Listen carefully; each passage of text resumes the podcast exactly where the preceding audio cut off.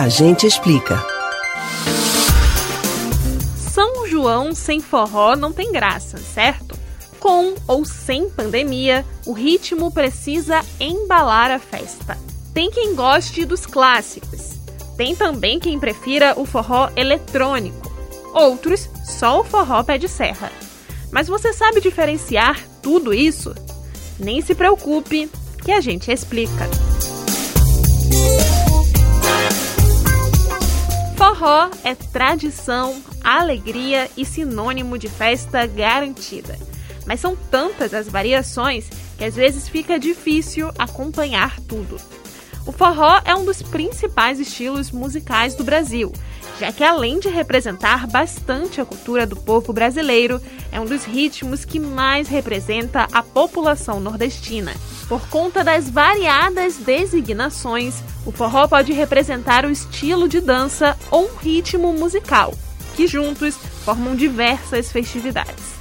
O ritmo do forró possui influência de diversos estilos de dança, como portugueses, indígenas, holandesas e de danças de salão europeias.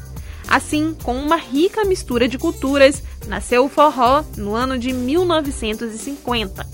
A forte presença do rei do Baião, ou melhor, de Luiz Gonzaga, e a gravação da música Forró de Mané Vito foram cruciais para o desenvolvimento do ritmo. O estilo mais tradicional de todos é o forró pé de serra, que tem origem em meados da década de 40.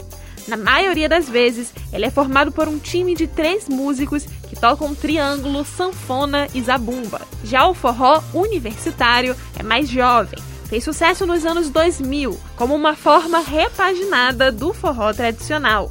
Nasceu em São Paulo por jovens antenados por todos os ritmos, e o nome universitário faz alusão à faixa etária da maioria das pessoas que apreciavam e continuam apreciando a música. A dança ficou mais estilizada, com giros mais complexos e sequência de passos mais elaborados. Bandas como Fala Mansa, Rastapé e Flor de Mandacaru despontaram durante a ascensão do ritmo também nos anos 2000, mas garantindo um movimento forte e que continua se renovando, o forró eletrônico conquistou as paradas. Mas ele é polêmico.